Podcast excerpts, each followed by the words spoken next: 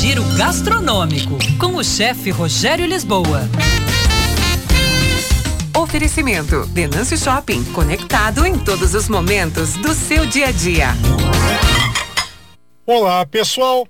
Estamos acostumados a utilizar o chocolate apenas em sobremesas, mas você sabia que ele também pode ser utilizado em pratos salgados, dando aquele contraste de sabores? Nessa época, então, vai bem.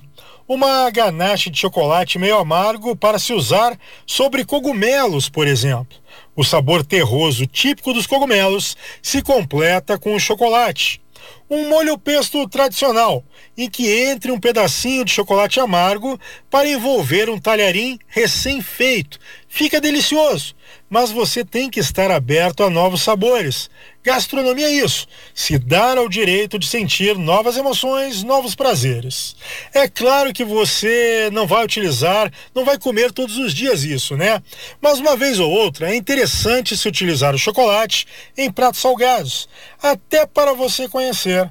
A produção vai deixar uma receita no Facebook da Band de um molho de chocolate para carnes vermelhas e legumes que leva alecrim, tomilho, pimenta, açúcar mascavo e até vinho do Porto uma curiosidade.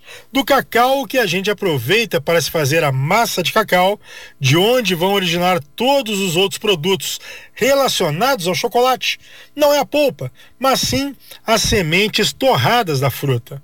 E arroba chefe Rogério Lisboa no Instagram, você encontra muitas dicas interessantes também. Era isso, pessoal. Um abraço. Até mais. Tchau, tchau. Meio-dia e 17 minutos agora, a Codab lançou um empreendimento em Santa Maria que deve ser construído